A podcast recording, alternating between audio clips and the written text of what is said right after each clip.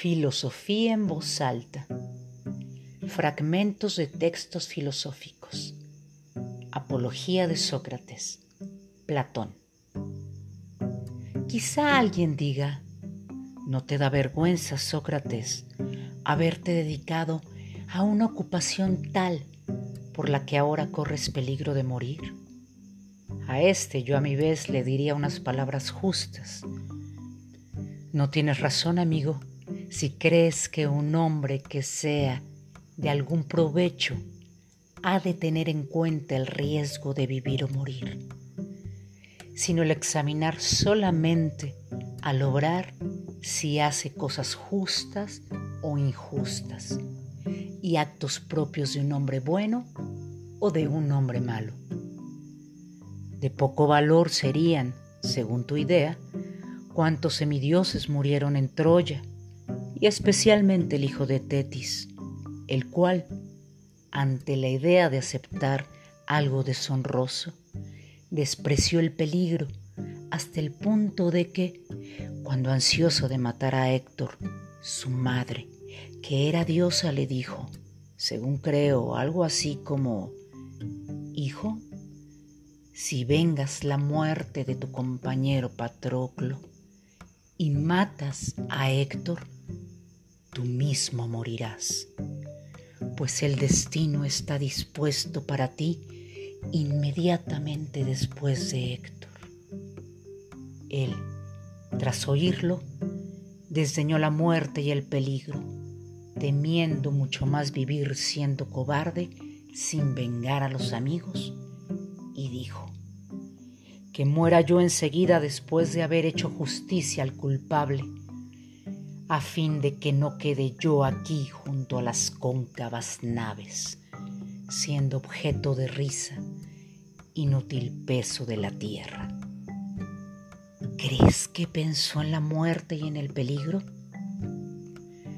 Pues la verdad es lo que voy a decir, atenienses.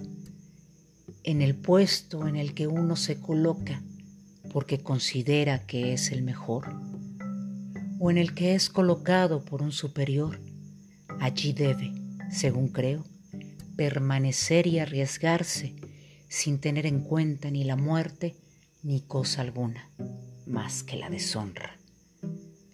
En efecto, atenienses, obraría yo indignamente si al asignarme un puesto los jefes que ustedes eligieron para mandarme en Potidea, en Anfípolis y en Delion. Decidí permanecer como otro cualquiera allí, donde ellos me colocaron y corrí entonces el riesgo de morir. Y en cambio ahora, al ordenarme el Dios, según he creído y aceptado, que debo vivir filosofando y examinándome a mí mismo y a los demás, abandonar a mi puesto por temor a la muerte o a cualquier otra cosa.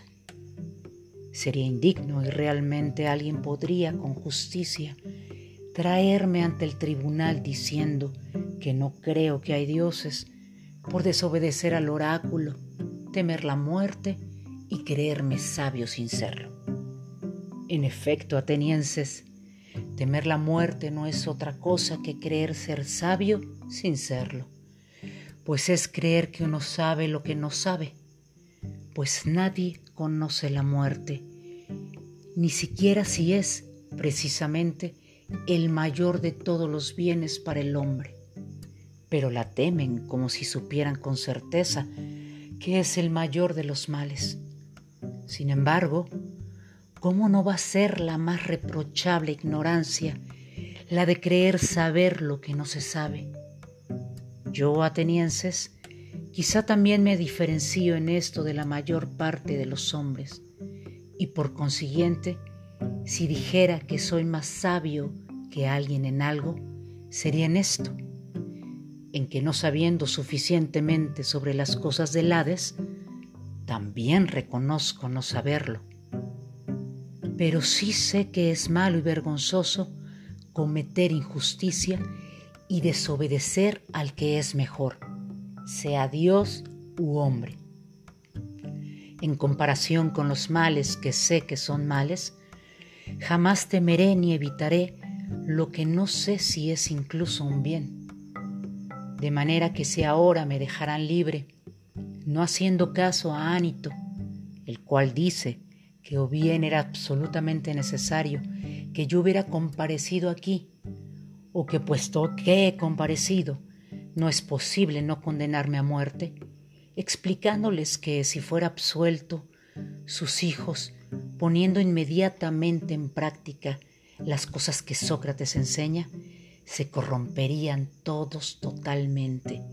Y si además me dijeran, ahora Sócrates, no vamos a hacer caso a Anito, sino que te dejamos libre, a condición, sin embargo, de que no gastes ya más tiempo en esta búsqueda y que no filosofes.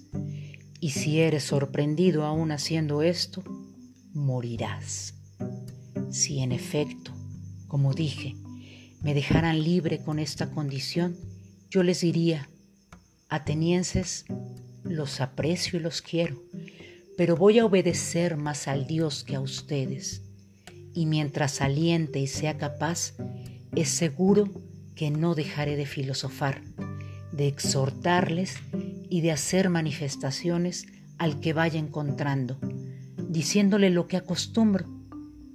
Mi buen amigo, siendo ateniense, de la ciudad más grande y más prestigiada en sabiduría y poder, no te avergüenzas de preocuparte de cómo tendrás las mayores riquezas y la mayor fama y los mayores honores, y en cambio no te preocupas ni interesas por la inteligencia, la verdad y por cómo tu alma va a ser lo mejor posible?